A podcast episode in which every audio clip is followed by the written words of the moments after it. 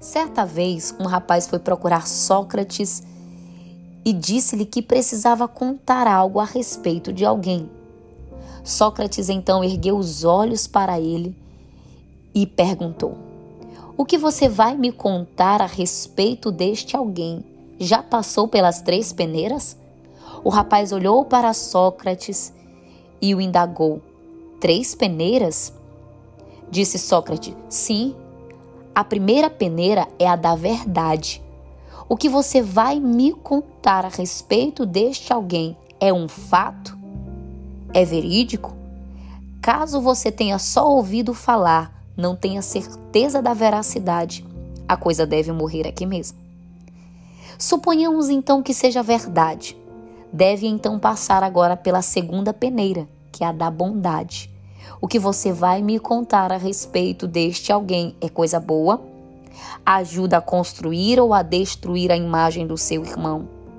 Ajuda a construir a minha vida? Se você vai me contar algo é que é verdade e que é bom, então agora vamos passar pela terceira peneira, que é a da necessidade. O que você vai me contar, convém me contar resolve alguma coisa? Vai melhorar a minha vida, a comunidade e o planeta? Pois é. Se passou então pelas três peneiras, conte-me. Tanto eu quanto você iremos nos beneficiar com essa informação.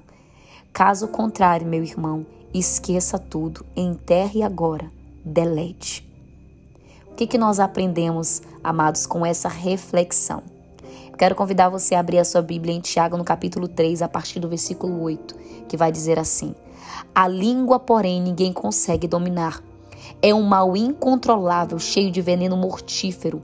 Com a língua bendizemos ao Senhor e Pai, e com ela amaldiçoamos os homens feitos à semelhança de Deus. Da mesma boca procedem bênção e maldição. Meus irmãos, não pode ser assim. Meus amados, os nossos lábios refletem o homem e a mulher interior que habita em nós. A primeira coisa que muda em um homem e uma mulher que está cheio do Espírito Santo de Deus são as suas palavras. Sim, você passa a ser fonte de vida e não de maldição na vida do seu próximo.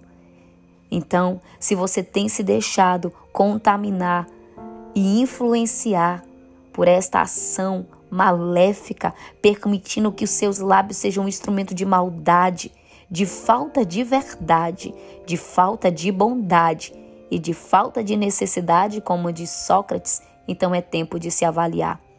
Pois essa não é uma atitude de servo de Deus, não é um reflexo de um homem de uma mulher de Deus, mas sim da nossa natureza pecaminosa e carnal.